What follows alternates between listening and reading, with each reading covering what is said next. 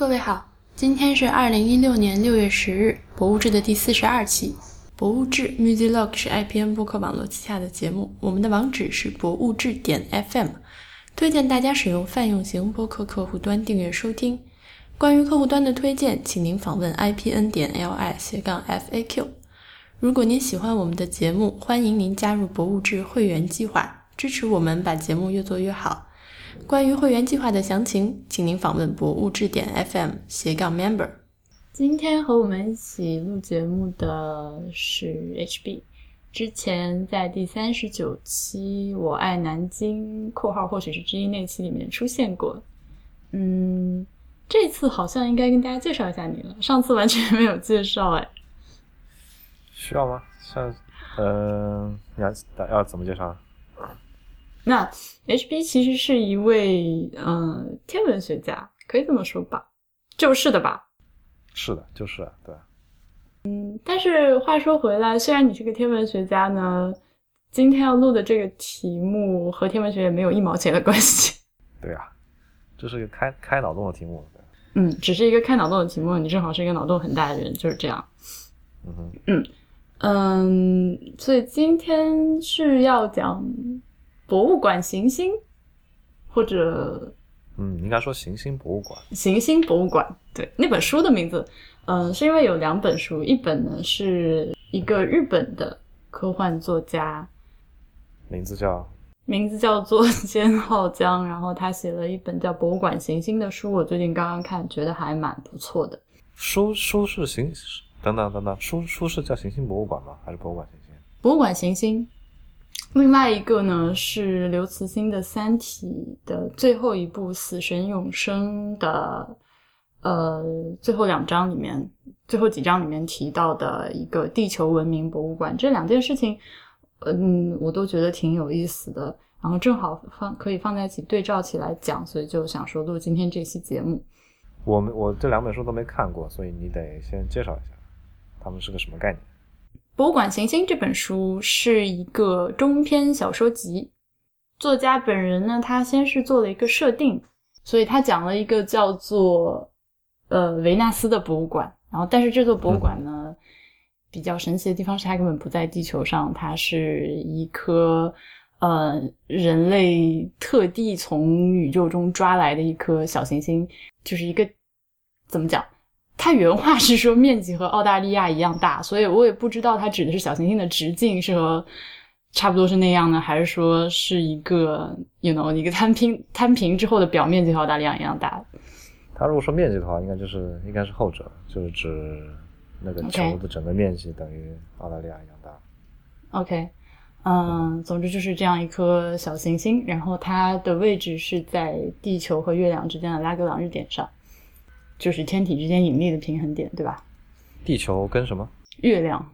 月亮拉格朗日点，OK，我知道了。嗯，要要解释一下什么叫拉格朗日点吗？嗯，请解释啊。呃，这个是一个挺复杂的动力学概念，它的特征就是它这个点的运动相对于地球和月球都是静止的。嗯哼。也就你可以理解成，嗯，类似呃地球同步卫星，它跟地面上某个点是静止的，就类似的概念。OK，一般一般，嗯，天文学上或者或者是航空航天中很多，嗯，需要与，比如说天文观测的卫星，它需要背着太阳，它不能接受太阳直射。那么一般，嗯，呃，我们就会把它发送到地球跟太阳的拉格朗日呃第三拉格朗日点 L 三，这个点呢是它永远躲在地球的背面，就照不到阳光的，就这样一个概念。啊，有你在真的很方便。嗯，所以它就是在这个位置上，因为这个这本书是一个日本的作家写的，然后在日本的博物馆的语境里面呢，curator 这个词是叫做学艺员，就是学习艺术学员那三个字，学艺员。那这个行星上，这个小小行星博物馆上就有很多学嗯学艺员。嗯，然后他们从地球上运送过去了很多人类最珍贵、艺术价值最高的一些东西，在那个上面做了一个博物馆。然后在这本书的设定里面上呢，从地球到这个博物馆之间，呃，那个航行的距离好像是二十八小时还是二十六小时的样子。嗯，就是在这样一个背景下，他写了一系列的中篇小说。嗯，这个作者虽然我非常不喜欢在讲一本书的时候强调作者的性别啊，我觉得这是一个比较无聊的事情。但是这本书就是作家本人是个女性，然后她写的一些东西，我觉得还真的是蛮有女性特色的。所以这不是他之所以这不是一个无聊的事情，就是他性别特征是，他毕竟是带带有他固定的特有的情感以及他看待世界的方式，是很很容易就影响他写的文字。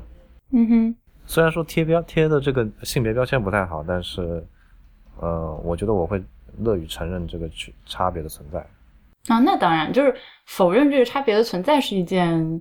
显然是不理性的、过于过激的做法嘛？嗯，所以这是一本我很推荐大家去看。具体的书的内容就不去过多的剧透了，但是只是里面有一个很有意思的设定，它就是，嗯，算是我不知道这算不算是人工智能的一种，就是在这个行星上的这些学艺员们中间，有一批就是比较高级的学艺员，嗯，他们是所谓的直接连接者。就是呃，他的大脑和这个博物馆的主系统是那个电脑是连接在一起的。这样，嗯，这个 curator 想要在脑袋里面检索一件什么东西的时候，他只要在脑子里面想，就可以搜到那个东西，或者就是模糊搜索那样。嗯哼，嗯，它有这样一个设定，还还蛮好玩的。就是这个设定在书中好几个故事里面都起到了比较关键的作用，我觉得还挺有意思。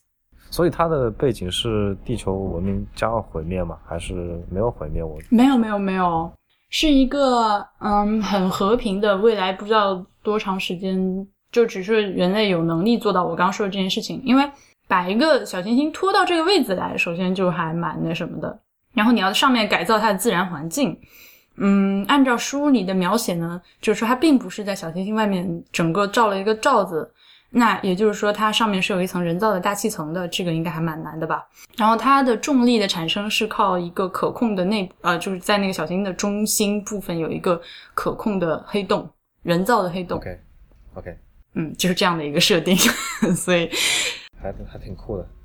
对啊，对啊，然后要有一层人造大气层，然后还有海洋，然后还有就是对地球上各种生态环境的模拟，而且是。一个比较精准的、非常可控的一个模拟，就是一个怎么说？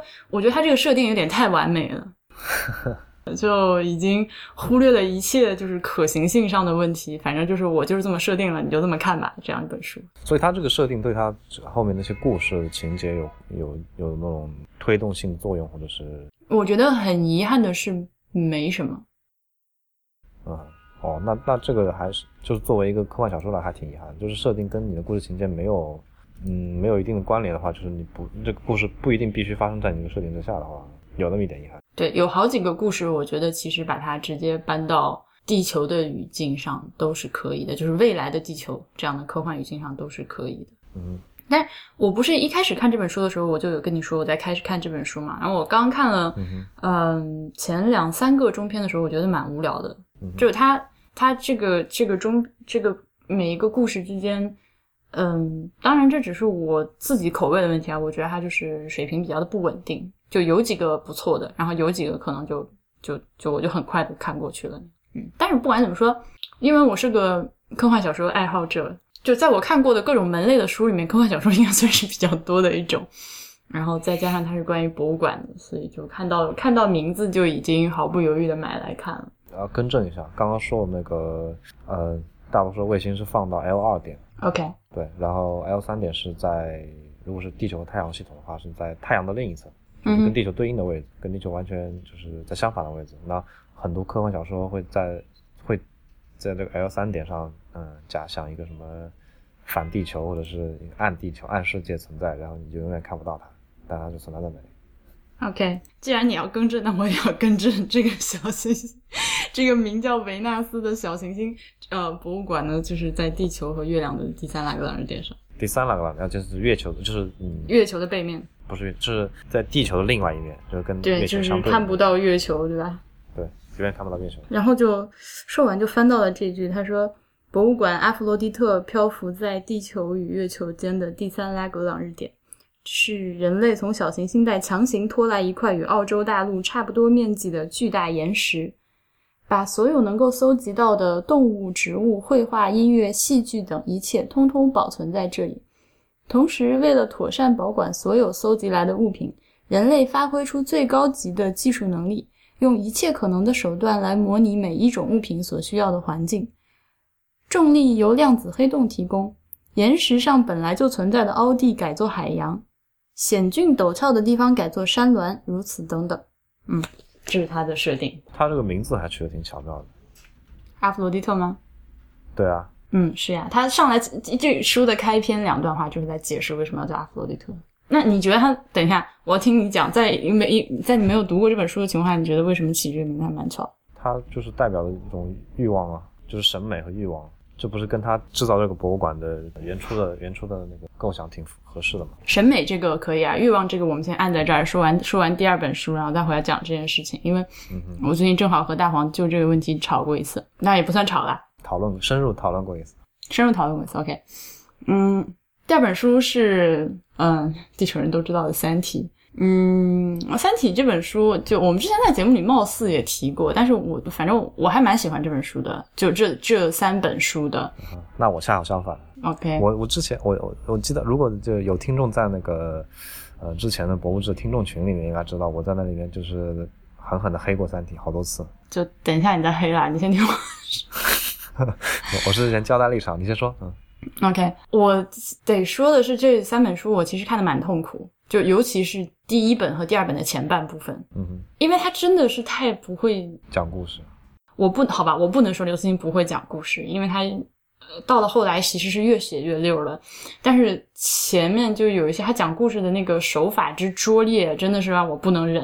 嗯哼，看完之后觉得，嗯，就第二本的后半段和第三本就是那么精妙的一个结构。呃，看完了之后想说回来再看一下这部书吧，还是会被他之前的那个文笔给就是雷到我 有些点。他就当然这个话已经在网上就是大家已经反反复复的说过了，就是他的文笔之差，还有他的对对，他这描写人物的人物那些脸谱化的描写就非常的落俗套，对。对，就我觉得我们在这里已经不用去重复对他的这些批评了。但是他后面的一些，不管是对于高维空间的想象，还是对于就是整个宇宙的真相的想象，还有包括太阳系的毁灭，都非常的酷，就已经酷，已经酷到了我可以忽略他人物平面这件事情。我觉得已经不重要了。就是当一个人的想象力已经就一个脑洞大到可以。跟我解释，跟我巨细靡遗的解释太阳系是如何毁灭的时候啊，我就愿意看他这本书，大概是大概是这样。嗯哼，那就说说说说他的他的行星博物馆。OK，嗯，所以那本书就是写三部节到最后的时候，嗯，人类已经知道，就太阳系的毁灭已经开始了。嗯哼，就你没有看过第三本对不对？我没有看过第三，我恰好就看到你你讨厌的那部分，就是第一本和第二本的前部前半部分。OK，所以你就是要咬牙继续往下忍，就忍过去就好。那反正在这本书里面，太阳系那么大，它不是说你打个响指它就一下子没有，它是一个还是有几天的时间，花了几天的时间彻底毁灭。那人类已经知道自己无处可逃了，太阳系的毁灭是一个必然发生的事情。嗯，这个时候呢，主角就被送到了呃冥王星上的呃地球文明博物馆去做一些事情。这个博物馆，它，嗯，说是一个博物馆，当然这是大刘在书里面的设定啊，就是说它虽然叫做地球文明博物馆，但事实上是一个人类对于自己文明的一个墓碑一样的东西，是一个坟场的感觉。嗯，呃，就是虽然当时的人类算是信誓旦旦的认为自己找到了一个躲避呃宇宙中更高级文明打击的方法，但是还是。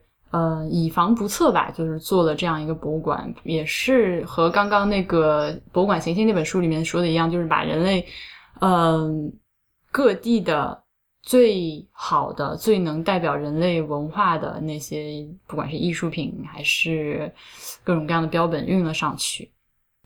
然后，嗯呃，它是在冥王星上挖洞，就是往地下挖洞。嗯哼，这个博物馆其实是在地下的，像一个，而且他书里面的描述非常有意思啊，就是说，呃，当这个主人公到了这里之后，他发现这个根本不像给人看的一些标志，就是有箭头，然后你只要顺着那个箭头过去，会走到那个大门，然后那个一切的操作都非常的简单，非常的机械，都是手动的，与当时书里设定的那个高科技的背景非常的不相符，所以他就会觉得说啊，那这个时候如果有外星的文明到了这里来了之后，只要它是一个能看得懂箭头这种指示的东西的呃那个那个智慧生命的话，啊，应该就知道这个门应该怎么打开，应该往哪里走，这样。嗯，走到下面之后呢，他对于呃人类历史的记述方式，并不是使用任何的电子的方式来记录，因为嗯这个博物馆设计的年限是就并不是以人类历史的尺度来设计的，嗯哼，所以，那比如说我们今天不管是刻一张光盘，还是把一个什么数据拷到 U 盘里面，可能撑不到一百年就已经不行了吧？嗯哼，所以书里面就说那些专家们挠破脑袋之后，最后得出的结论是这个东西还是只能刻在石头上。嗯，好，你继续刻在石头上，嗯对，就是用反正很简短、很精简的话，把人类的这些历史用石刻的方式保存在了这里。所以他所以说他是用语言的方式，就是呃文字的方式刻在了有图画，也有文字。他用的是什么文字？就是地球人类的文字，从那个嗯象形文字、楔形文字开始，一直到嗯后来的各种主流语言，包括嗯按照《三体》的设定，到了他们当时世界的通用语是一个汉语和英语夹杂的语言。OK，对，但是并没有包含什么字义解系统，嗯就是说我已经不在乎你看不看得懂了，反正这就是一个人类对于自己文明的一个墓碑，一个墓志铭嗯这样的东西。嗯嗯，那呃，这个博物馆我记得，嗯、叶边老师在好像是第二期的《陛下观》里面也提过。嗯，他虽然没有很深入的去讲他的说法，但是呃，我能感受到他说这个博物馆的时候，他是一个很 很 intrigued 的那种那个态度来讲，就是嗯、这个博物馆所反映的一些大刘的思考呢，嗯、跟我就我刚说的，就对你欲望这个词的反对是不谋而合的。就是我，我这也是我之前和大黄就是争执的地方。我不认为博物馆是一个往上走的东西，嗯什么叫往上走？他觉得博物馆是一个，嗯、人类把自己的文明和美收集到一起的一个带有炫耀感的存在，对于自己文明的一个一个一个 praise。我我倒不同意这一句。我觉得收集这些东西并不代表一定要炫耀它，但是收集本身这件事情是一种欲望。OK，你你就就像就像你把那些东西，你从它本来该在的位置把它掳掳走，摆到你想让它出现的位置，或者是你你想让它出现的形式来出现在你面前，这件事情就涉及到很多你对这个客观事物的控制的欲望，以及你对自己内心那种审美想表达的欲望都都都在里面。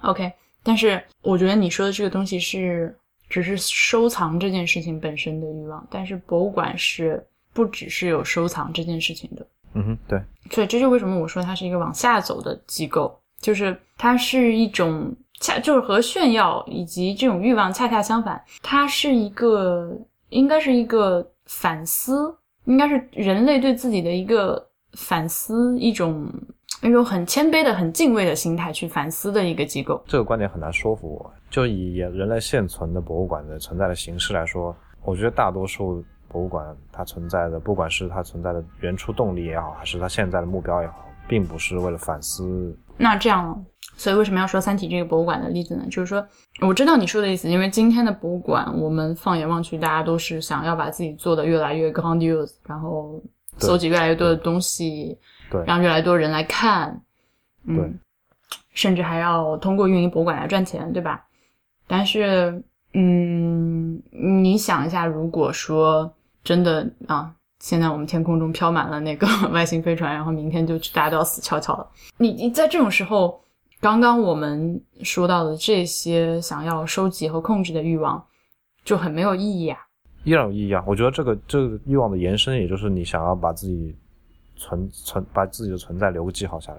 这就是刚刚我说的，对我刚刚说的那些收集以及展示的欲望延伸过来，就很自然的打想想要想要走到这一步了。因为我要死了，那我得在最后的时刻给我一个机会展示我自己的的存在。嗯，那《三体》里面就是他们之所以做冥王星上那个博物馆，就是你说的这种吗？就是我知道我自己早晚要死，所以我就对。好，那就是接下来就是要问你，就如果这件事情你来做，你会怎么做？啊，先针对这两种。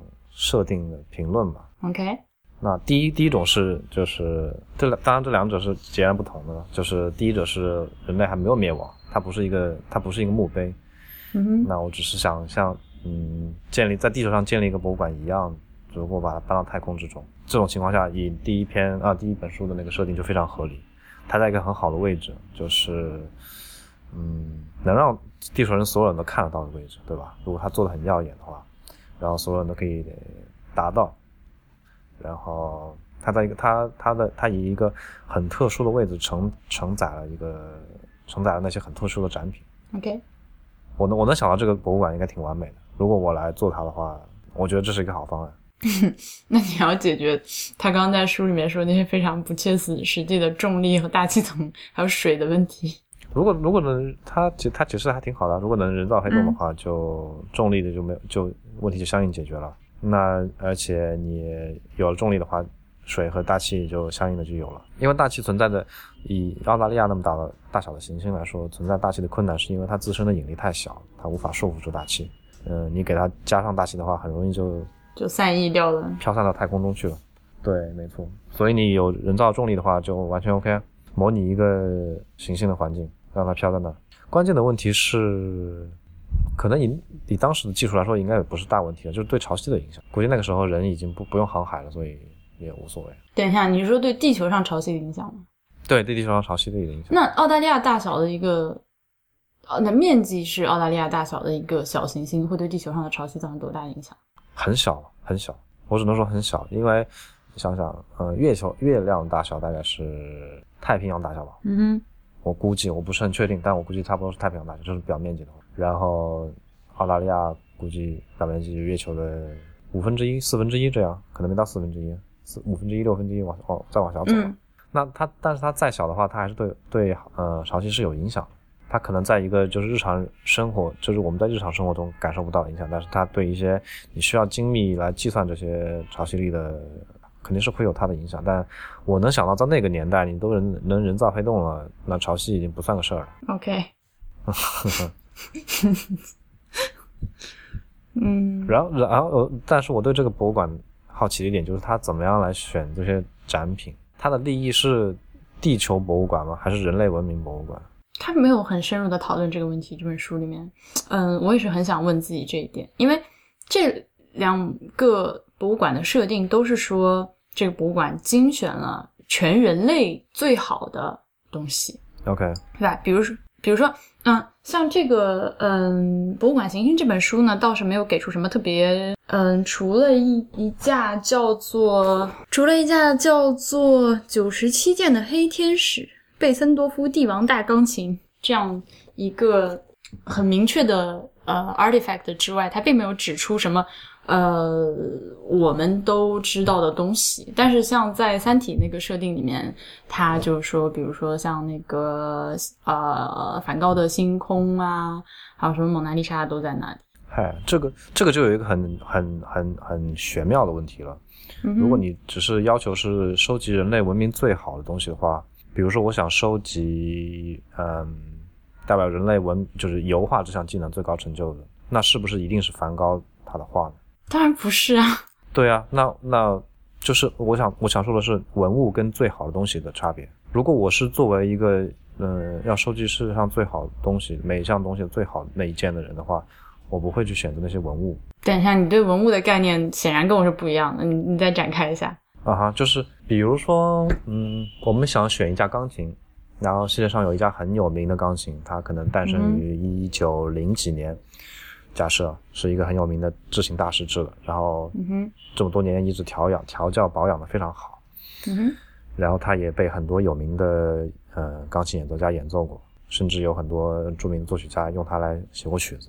嗯哼，但是另有另外一家是以最先进的科技，比如说我们在二一多少多少年，以当时的科技来做一架能够反映人类制琴水平最高、最高人类制作钢琴最高水平的一架钢琴，嗯哼，我会选择那个，即便它是一个工厂，就是工厂生产的产品，并没有并没有携带任何历史，因为我想，呃，我想要表达的是，如果在那样一个博物馆里，嗯，我要给其他参观者展示的是人类某项工艺的最高水平。You know what？我是同意的，因为尤其是当你把时间再放到很久之后，就是如果只是一两百年的时间尺度，其实是不够，就不足以讨论我们现在讨论这个问题。就是你以十万年作为尺度来回来看的话，其实，呃，一个一九零几年的钢琴和一个二一多少年的钢琴其实是没有什么区别的。嗯，我觉得会有，制琴的工艺肯定是会有突飞猛进的。不不不，我的意思，我的意思就是是说，以那个就是老旧的程度而言，这两个是没有什么。OK，对对，老旧程度当然是当然是一样的。对老旧这件事情并不给它本身带来任何价值，嗯对吧？所以我会选择更加呃工艺更加代表人类水平的那一家钢琴。那延伸就说油画咯，我觉得选择什么蒙娜丽莎、梵高、星空并没有任何意义。我我我宁愿选一个嗯当下最有名的油画画师来画一张画，代表着人类呃油油画绘画这项技能。啊，那我不能同意，因为呃，我因为油画这件东西，就是它已经不只是一个单纯的 technique 啊。我们先不说今天活在世界上的油画家，包括未来将会活在这个地球上的油画家，有没有人能够真正超越像达芬奇那样的 technique？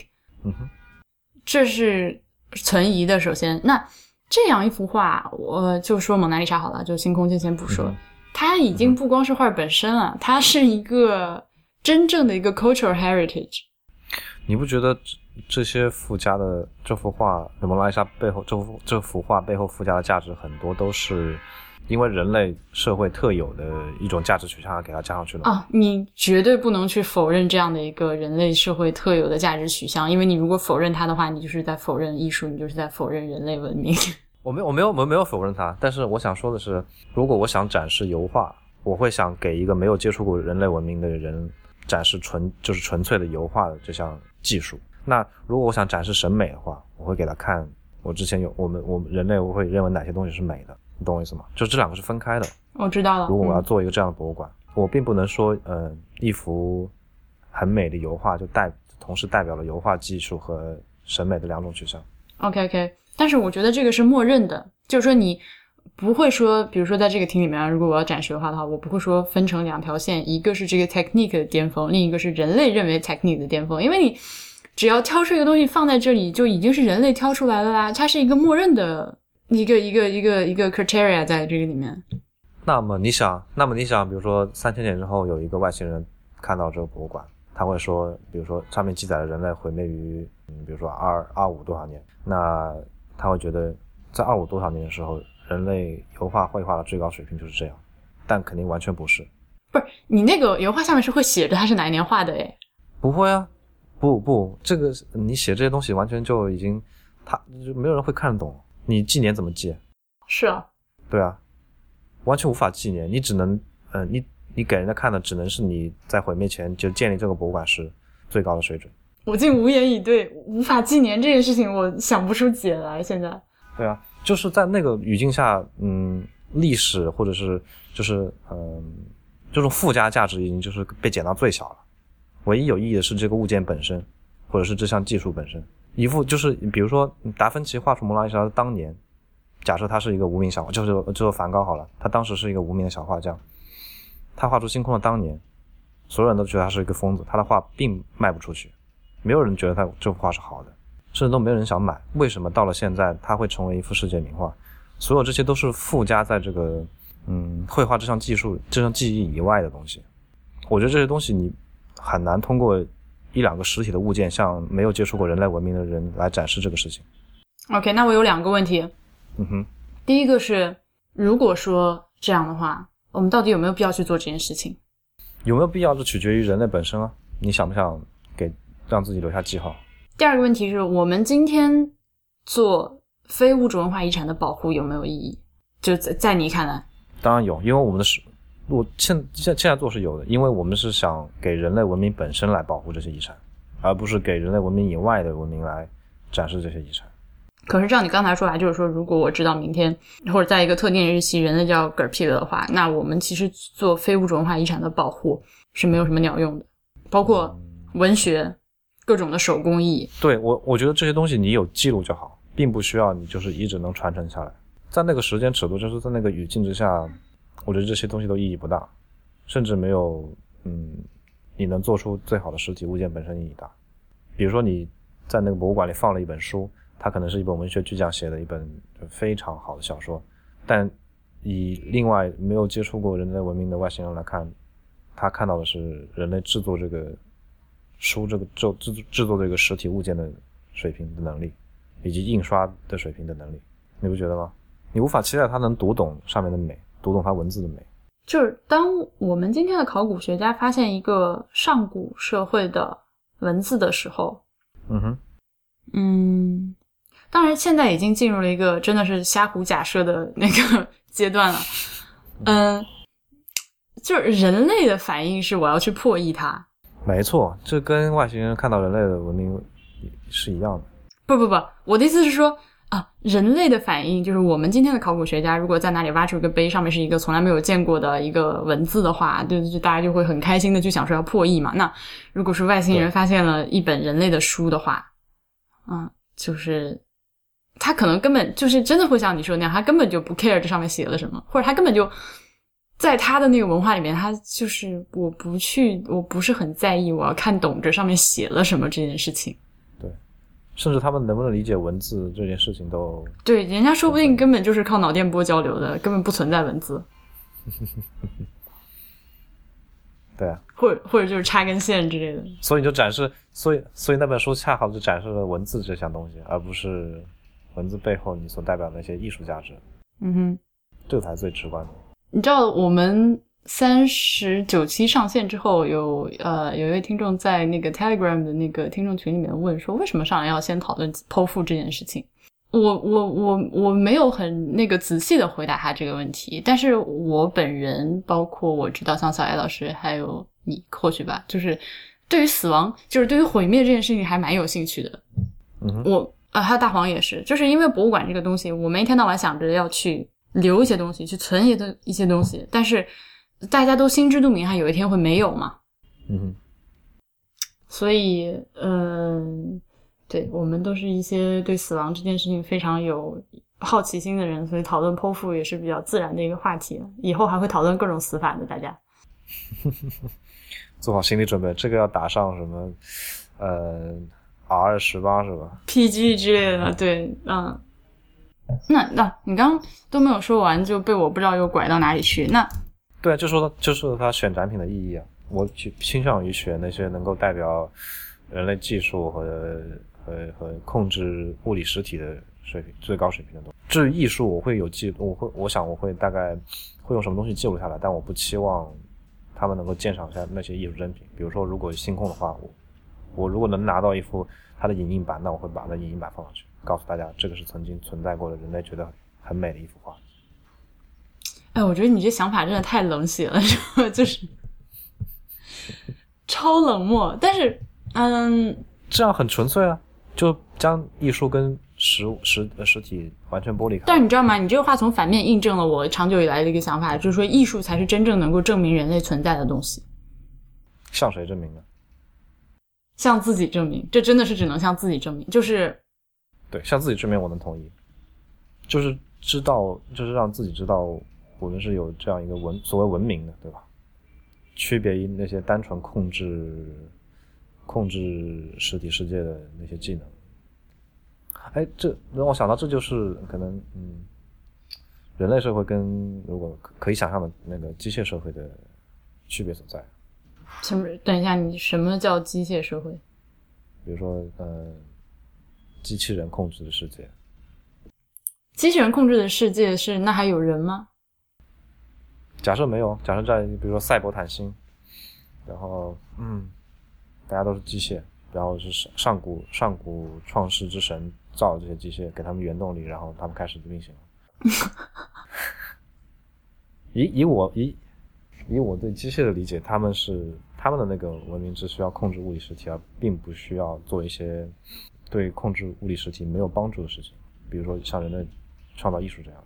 那你怎么知道机械人不会发展出艺术呢？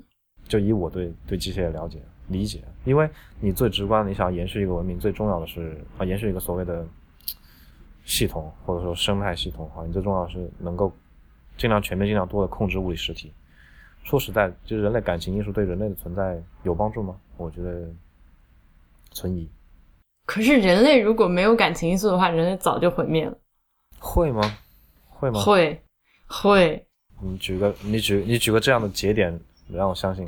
啊！不用节点，就是当如果说人类都是一个纯理性思考的，呃，纯粹理性批判的生物存在的话，就不会有各种各样的所谓不忍、不舍、犹豫、后悔这样的东西。所以没有这样的感情，不难道不应该是生活的更加？那自相残杀起来，那叫一个，然后早就自己把自己干死了。我觉得，如果是纯粹理性来思考的话，是没有自相残杀的。你知道冷战为什么打不起来吗？因为大家都站在纯粹都很冷静，是吧？对，都很冷静，所以没有爆发核战争，就是这样。如果如果你把事情都推向感性或者艺术那面，甚至我觉得可能大多数人都会去尝试一下自杀的感觉。哎呀，有一种被有一种那个中枪的感觉。我们之前讨论这些问题。OK，我们刚是在说什么来着？哎，我真的喝点。回归正题，回归正题。对，我嗯，说博物馆的 curation，选怎么样的展展品？那我的我的我的我的主张就是将将技术实体与艺术这件事情剥离开。OK，那我跟你不一样的是另一种冷漠，就是 不可能有什么博物馆手里拿这些东西会愿意让出来的。对，没错，当然，但但但你比如说放在呃《三体》那个世界之中，你知道自己要毁灭了，你放到哪里不是放的？你放到那个博物馆，也许还能存在一会儿。如果你把它拿在自己手里的话，也许就没有了。OK，那我们说完了 curation 这个话题的话，我想讨论一下这个博物馆存，呃，存活下来的可能性。嗯哼，这其实对他们来说是一个很重要的问题。我们之前讨论这个问题的时候，我有问过你想把它放在哪儿，对，对，所以你先把它放在哪儿分开讨论吧。第一种情况，人类文明还在的，还在地球。？OK，那我那种情况，我依然觉得那个作者的选择是挺好的。作为一个地球的卫星，呃，放在那个月球另外一边，呃，地月的 L 三点的那个设想，嗯哼，因为你地球依然作为一个人类文明的大本营的话，放在地球周边是很一一来是很安全，你可以保护它不受任何可能的损害；嗯哼，二来是针对你的目标的观众会很方便。嗯哼，对吧？那我我我想要，好了，我要要开始喷三体了。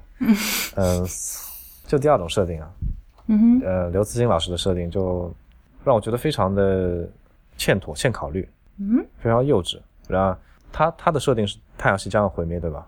没有，他设定是就是人类开始建这个博物馆的时候还不知道会不会毁灭，对，但但是这肯定知道人类的文明是要没是要完蛋了。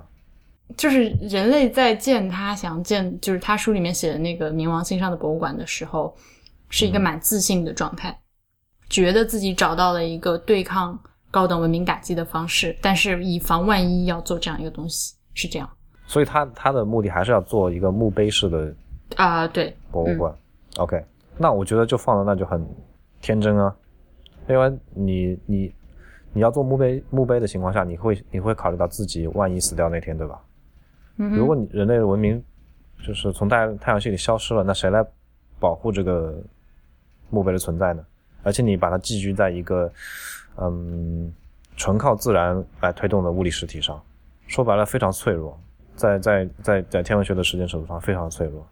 可是你刚说的纯靠自然，那如果是一个纯靠人工来维持的一个，嗯，先说说它为什么脆弱吧。那首先，冥王星是一个呃寄居在太阳系中的一个行星，嗯那它的它的它的生死命运也就完全掌握在太阳系手上，太阳手上说白了就是，如果太阳毁灭了，那它的，如果它那那冥王星就能不能再继续一个行星的形式存在下去就很存疑了，对吧？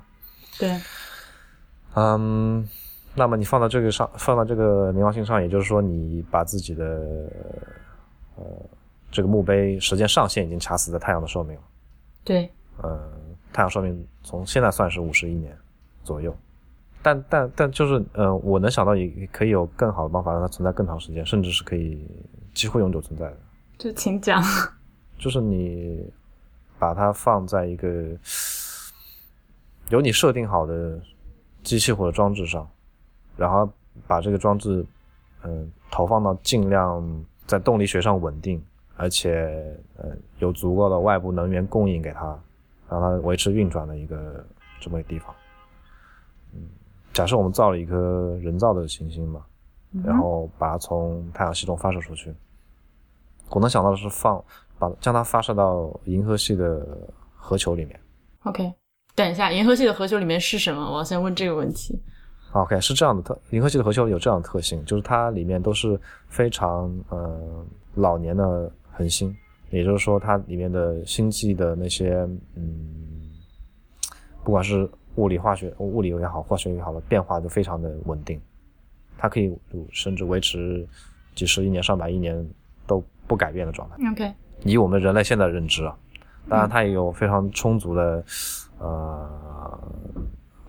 充足的辐射，让你让让你呃给你给你这个人造行星来提供能源，能源是吗？对，然后维持维持它的运转。我觉得这样一个是比较比较稳妥的方法，因为你作为墓碑的话，放在太阳放到太阳系已经没有意义了，因为你知道你有死那天，太阳系有毁灭那一天，你应该把它放到一个能够尽量延长它生生命的地方。所以如果你把它放到银河系的外面的话，的问题就在于没有足够的能源供给，对不对？对我能想到是没有足够的能源供给。当然，如果你设定的足够巧妙，你可以让它继续占有一颗恒星。当它观测到这个恒星即将毁灭的时候，它可以前往下一是吗颗恒星。对对，这也是个很巧妙的方法。哈，我想说，人类如果能发现，就人类如果能搞出这种技术的话，才不会建博物馆嘞，自己就整个跑过去了，好吗？逃命是一定是第一位的。但建博物馆也是一个也是个很重要的需求啊，对吧？我当然是同意的。我觉得就是，如果你有万一逃不过的一天，对你总有万一逃不过的一天。就如果说真的这样有这样一个地方，不管它是在哪里，不管它是在地球表面上还是还是哪里，就如果说以我自己用我这条小命去跟它比的话，我觉得我是根本不敢比的。但是，嗯，当然，我们不无法确定的就是那个设定之下，当时人类科技水平是怎么样的。如果你能达到达到这样不不不，等一下，你就照你刚刚说的，已经可以把一个呃完全人造的可控的一个博物馆发射到那里去的话，远死了好吗？啊，远远没有，并没有，并不提供任何阻碍，因为你有无限长的时间来去旅行，对吧？OK，那你就是整个这个旅行过程中，你要要有多少那个富余的元件才可以？那你要在这个上面带人吗？等一下，是载人当然是不。带人人的小命都短啊，你可能 对吧？那那那你你的船员可以互相生啊？嗯，对，没错。但如果他如果让他们互相生的话，他们会，啊，基因的问题，我觉得你不用太考虑，哎，真的。我知道不不考虑，但会改变掉这个博物馆本身。他们那些博物馆记录的可能就不是当时人的文明 OK 啊，有道理。对吧？他们但那些船员会形形成一个新的文明，甚至他们可能为了自己的生存而抛弃掉船上的藏品，那么嗯这个博物馆这样做的意义就不大了。所以你只能不带人，选择不带人，然后以你的技术能造造出一些自己可再生的嗯设备或者元件，能让它持续的在那个若干十亿年、若干百亿年时间里能够不坏，或者是呃不断的更迭更替。让它能够在让这个博整个博物馆可以一直维持运转，嗯哼，就很适合。就是嗯，我能想到就是造机器人，让机器人可以造机器人，就是那你要涉及到一个可以自演化的 AI 吗？都不需要有 AI，只需要它有非常稳定的程序，让它监测到，当它需要嗯或者说有一个机器快坏掉的时候，它会造一个新的一样机器把它顶上。这种就你自己试的时候发现没有问题，发出有个 bug 就悲剧了，好吗？这需要这需要高超的程序员了。就这个世界上不存在一个没有 bug 的程序。存在怎么会不存在呢？Print hello world，这绝不会有 bug。嗯，你你如果够简单的话，OK，但这么说也不科学，因为你一个程序运行的环境，它取决于很多，比如说你的编译器啊，你的计算机的物理实体的运运运行状稳定状况。当然这些都需要考虑，这个就说开去太太庞杂了。对，但我整体的方案就是这样，我趋向于让它做成一个能够自己活下来的东西，而不是寄居在某一个行星内部。嗯，我突然想起来，《三体》那个它的设定是十亿年来着，就是它其实已经给自己的博物馆 cap 掉了，就是上限是十亿年，还不到太阳的毁灭。OK，、嗯只是突然想起来这个，我觉得我也有必要补充一下这个信息。为什么要要卡在十亿年呢？因为就是人类对自己当时的技术就认为没有办法做出比这个更久，可以维持比这个更久的东西了。这样，就你想，他们最后，嗯，研究了半天，那个要记录信息的方式是刻在石头上。哎，哎，对，这又引申出了另一个话题，怎么样去记录这些东西？我们曾经是啊，我说的我们是人类曾经是发射出去过一个什么一个探深空探测器，然后上面有什么音乐和对人类基本介绍，那个东西叫什么？对对对，旅旅行者几号？啊旅行者一号还是旅行者二号？OK，我们是干过这样的事情的耶。嗯哼，那你觉得他们当时就是决定在这个上面要搭载什么信息的时候是如何决定的呢？我们反推一下他这个想法好了。很难推断，呃，作者为什么要有这样的意图。但就我说的，如果你要存呃存留下人类那种，嗯、比如说文学、艺术这种非物质的形式的话，就以我们当下记录记录的方式就是挺理想的，就以文字文字来记录，或者是以以图画来记录。然后你怎么把它反映到物理实体上，这这倒是一个值得去考量的问题。非物质文化遗产，我们刚其实说到这件事情的时候，潜台词就是它几乎不可能使用以比如说像录音、录像和文字之外的方式来记录。你要不然你就呃，如果说这个非物质文化遗产最后是有产出的，它是一个手工艺的话，那你至少还可以保存一下它的作品。但如果它只是一个纯的一个，比如说像说书或者是相声这种东西，你就没有什么好保存。那你如果要做这样一个博物馆，就是彻底发送出去的话，我觉得可能真的就舍弃掉了，因为你想，如果你要就说相声好了，你如果要记录一段音频，我们都不说视频了，如果要记录这段音频，你要有相应的可以播放这个音频的设备，然后那这个设备，所谓音频是一种，首先你要让让你要让人家知道，人类是可以靠呃机械波振动来传递信息的，这个是最直最最本质的一个问题。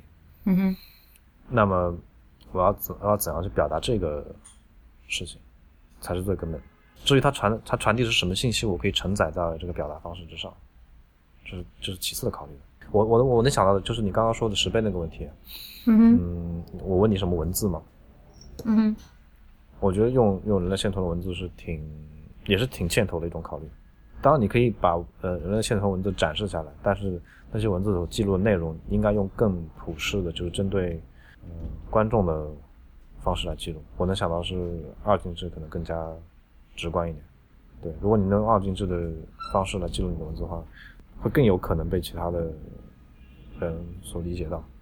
那我们话说到这里，我觉得其实已经，就就我想说的就是，如果你去采用二进制这种更加直观的方式的话，你甚至都可以抛弃时刻，你可以把它记录在，嗯比如说，你可以你可以把它记录在，比如说原子的能级或者是原子的，对，就记录在原子能级上，就你可以制造出一种原子，它的能级可以记录零一这两种方式，嗯哼，以这样的方式去承载内容，然后时刻的话，你只能去展示文字本身。你知道吗？我们话说到这里，我现在已经觉得这件事情没有必要去做了，真的。嗯因为我刚刚说的，就是现在的我的觉的的想法是，就是证明人类艺术或者是文明这种东西，其实是一个自证的东西，就是我没有办法，也没有必要去跟别人证明，就是不属于我这个文明的存在。那就回归到最初建立这个墓碑的原动力上，你是想留下一个记号呢，还是想让人家看到你存在过呢？我觉得没有必要了。对，这么说来，我觉得我觉得也没有必要。嗯，因为当我们在想办法想让别人去知道有这么一个东西 存在过的时候，我觉得已经，呃，还是有它的必要的。还是挺有必要是吗？说到这里，你是不是有发现还是挺有必要的？就因为你说不清楚嘛，嗯，无字碑这种东西，千秋功作千秋功过后人评说这种东西啊，就是我觉得还是一个我们还是一个把自己放在一个人类语境下去考虑这件东西的必要，就是就是真的是如果说大家都死绝了的话，这是真无所谓。嗯，对对对，包括回到我们刚刚说的，就是我们这几个人，嗯、对于就是死亡和毁灭这件事情的兴趣上来讲，就是其实活着的时候，我们会去考虑自己的所谓身后事，就是不管你会考虑自己应该怎么死，死了之后应该怎么办，是要埋在哪里，还是要或者墓志铭怎么写，对吧？但对于你自己本人来说，你死了之后，就是从一个无神论者的角度来说的话，就是死了就是死了。这些东西其实就是在我彻底断气的那一瞬开始，就真的无所谓了。对就没有意义了。对，那如果说是从人类就彻底断气的那一瞬间开始，我后面是到底是不是留下了这样一个博物馆呢？也就其实我觉得还没有。就那今天这个聊天聊到这里，我觉得这件事情没有必要。对，挺好的，聊出了一个，至少也聊出了一个结论，觉得这个事情没有必要存在。对，何必呢？就就是这些东西该毁在哪儿就毁在哪儿吧，因为就是它反正都是最后是要毁掉。但如果我作为当时一个接受这项任务的人，我还挺乐于去做这样。那当然，那当然，即便它没有意义。对，这这样一次 curation 是一个终极的 curation。对终极 curation，想想都觉得很兴奋。那 嗯，本期就到这里，对，那么 本期就到这个，想想就很兴奋的。对，也这也算是博物志史上一期比较特殊的节目，我觉得说了些什么，嗯、蛮好的，嗯、嗯，那你比较希望大家在什么情况下收听这期节目？喝醉之后吧。好的，那么其实我现在手边是有一瓶酒，但因为时差的关系，HP 现在肯定是没有在喝酒。那我就呃端起手中的酒，遥祝大家，如果我们有生之年可以看到我们刚刚描述的那个场景的话，也算没有白活。嗯哼，Live long and prosper to humanity。博物志 Music Log 是 IPN 播客网络旗下的节目，我们的网址是博物志点 FM，新浪微博是博物志播客，Twitter 和 Instagram 都是博物志的全拼。嗯，如果您喜欢我们的节目，欢迎您入会支持我们，把节目越做越好。我们的入会的网址是博物志点 FM 斜杠 member。如果您有任何的意见和反馈，都请来信到博物志 at ipn 点 li。最后还欢迎您收听 IPN 播客网络旗下的其他几档非常精彩的节目。以 t 四改、未知道、内核恐慌、太医来了、流行通信、High Story、硬影像、无次元、选美、陛下观和风头圈。拜拜。